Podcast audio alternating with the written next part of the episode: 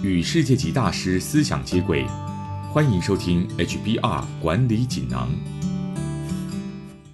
各位听众好，我是这个单元的转述师周振宇。今天跟大家谈的主题是比尔盖茨呼吁二零五零年实现零碳排，非天方夜谭。内容摘自二零二一年三月号《哈佛商业评论》全球繁体中文版的封面故事。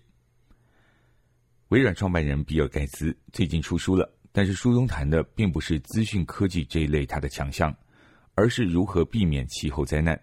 这恐怕跌破了许多人的眼镜。就如同盖茨自己也说的：“二十年前，我绝对不会想到自己有一天会公开讨论气候变迁，更不用说写一本关于气候变迁的书。”其实，大约从两千年开始，盖茨就逐渐把时间和精力都投入在与妻子梅琳达共同成立的盖茨基金会。这个基金会致力解决全球卫生与社会发展的问题。在这个过程中，盖茨逐渐意识到，人类不能继续排放温室气体，必须在二零五零年以前彻底达成零碳排放，否则全球暖化不会停止，人类也难逃气候劫难。在盖茨的观察中，新冠病毒这种近在眼前、正在发生的灾难，人类都难以妥善处理应对。而气候变迁造成的危机，更是一场绝对无法避免的浩劫，造成的死亡人数可能是新冠病毒的五倍。近日，比尔盖茨接受《哈佛商业评论》英文版总编辑雅迪伊格纳西斯的专访，他表示：“我们不能只花钱去解决如何减少用电量，而是必须投资在能带来重大改变的创新上。”盖茨强调。这一定是人类史上最令人惊奇的一件事。盖茨发明了一个词，叫做“绿色溢价”。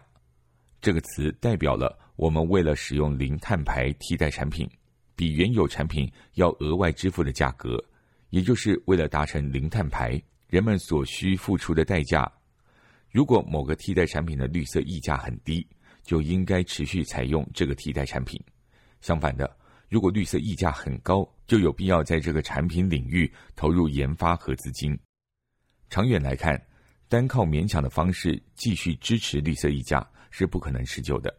因此，创新是唯一的解决办法。我们看到，在美国投资太阳能板有很多租税优惠，这项政策不管民主党还是共和党执政都有保留下来。这些奖励措施有助于降低产业和消费者的使用门槛。而且已经低到几乎不需要补贴，现在这笔钱就可以投入其他领域，例如电池储能、航空燃料、钢铁和水泥。盖茨认为，在总统选举前，候选人建议要在此投入几兆美元，这是不现实的。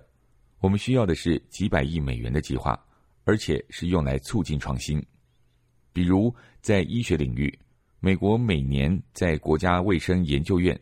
投入大约四百亿美元，这使得癌症的治疗和其他领域取得了重大进展，而且很多美国公司生产的产品都是来自于那些研究。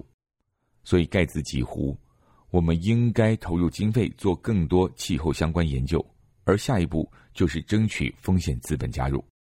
盖茨参与成立的突破能源创投基金，由投资人主导，检视大专院校和国家实验室。有哪些计划已经可以进入开发阶段？这个基金比一般风险投资更长期、更有耐心，有助于加快从实验室到市场的过程。除此之外，零碳排的目标还有另外一项难处，就是很难保证世界各国都能一同努力。即使已开发国家的政府愿意合作，还要吸引开发中国家也加入才行。所以，应该要靠富裕国家来投资。并且构思能够实现零碳排的方法，尤其是创新能力很强大的美国。民主国家的公民也应该关心并推广绿色理念，这样政治人物才会觉得有必要在这些领域努力。例如，让钢材以减少碳排放的全新方式获得认证，否则我们不可能在三十年内实现零碳排放。盖茨表示。如果可以帮美国许一个愿，他的愿望是提供创新所需的几百亿美元经费，能够成为超越党派的优先事项。他真切的认为，我们很需要有人为这件事情大声疾呼。以上摘自二零二一年三月号《哈佛商业评论》全球繁体中文版的封面故事，主题为比尔盖茨呼吁二零五零年实现零碳排，非天方夜谭。微软创办人比尔盖茨在新书《如何避免气候灾难》中呼吁世人重视气候危机，并认为二零五零年达到零碳排并非天方夜谭。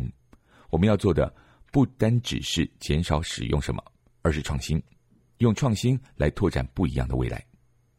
更多精彩内容，欢迎阅读《哈佛商业评论》全球繁体中文版。谢谢你的收听，我们下周见。